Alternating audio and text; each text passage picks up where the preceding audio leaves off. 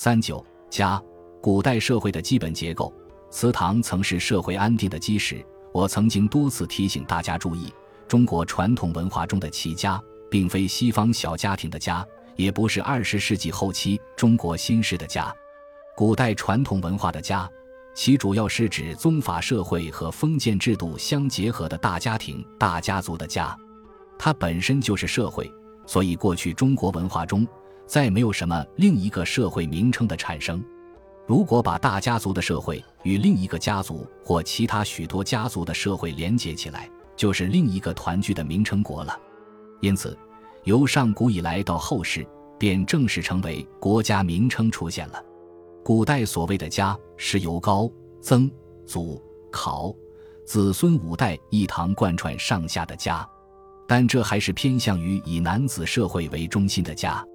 如果再加上由女子外嫁以后，所谓姑表姨亲等关联的家族相连接，构成一幅方圆图案的家族社会，再加上时代的累积，那么岂止五百年前是一家？几乎整个中国本来就是一家人，这是一点都不错的。所以，从中国上古的武学与军事发展来讲，古代俗话所说的“上阵需要亲兄弟，打仗全靠子弟兵”的这种观念，也都从宗法社会的家族传统文化所形成。例如民间小说或就是戏剧中所推崇的杨家将、岳家军等，也都是由这种家族观念所产生的荣誉。如果随随便便说它是落伍的陈旧封建意识，应该打倒才能使社会有新的进步，似乎未必尽然，还需仔细研究再做定论。大家族的家族观念在中国文化中植根深厚，它影响了东方的亚洲，如朝鲜。日本乃至东南亚各地，它也是民族主义和民族共和思想的根源。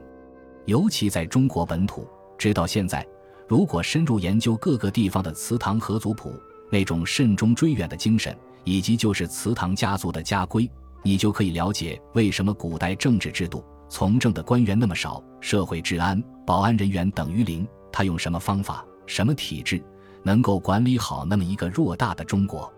我们现在再举一个三百多年前的例子来说，当明末清初时期，满族在东北，一个寡妇孤儿率领十来万满蒙军队，其中包括少数的汉军，就能轻轻易易地统治中国上亿的人口。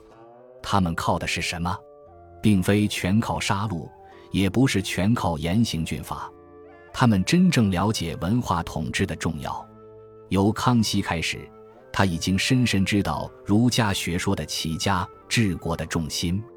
因此他颁发圣谕，要民间知识分子的读书人秀才们，每一个月的初一、十五，在乡村的祠堂里讲解圣谕，极力推行、提倡儒家的孝道，以及把儒学作为借条式的律令。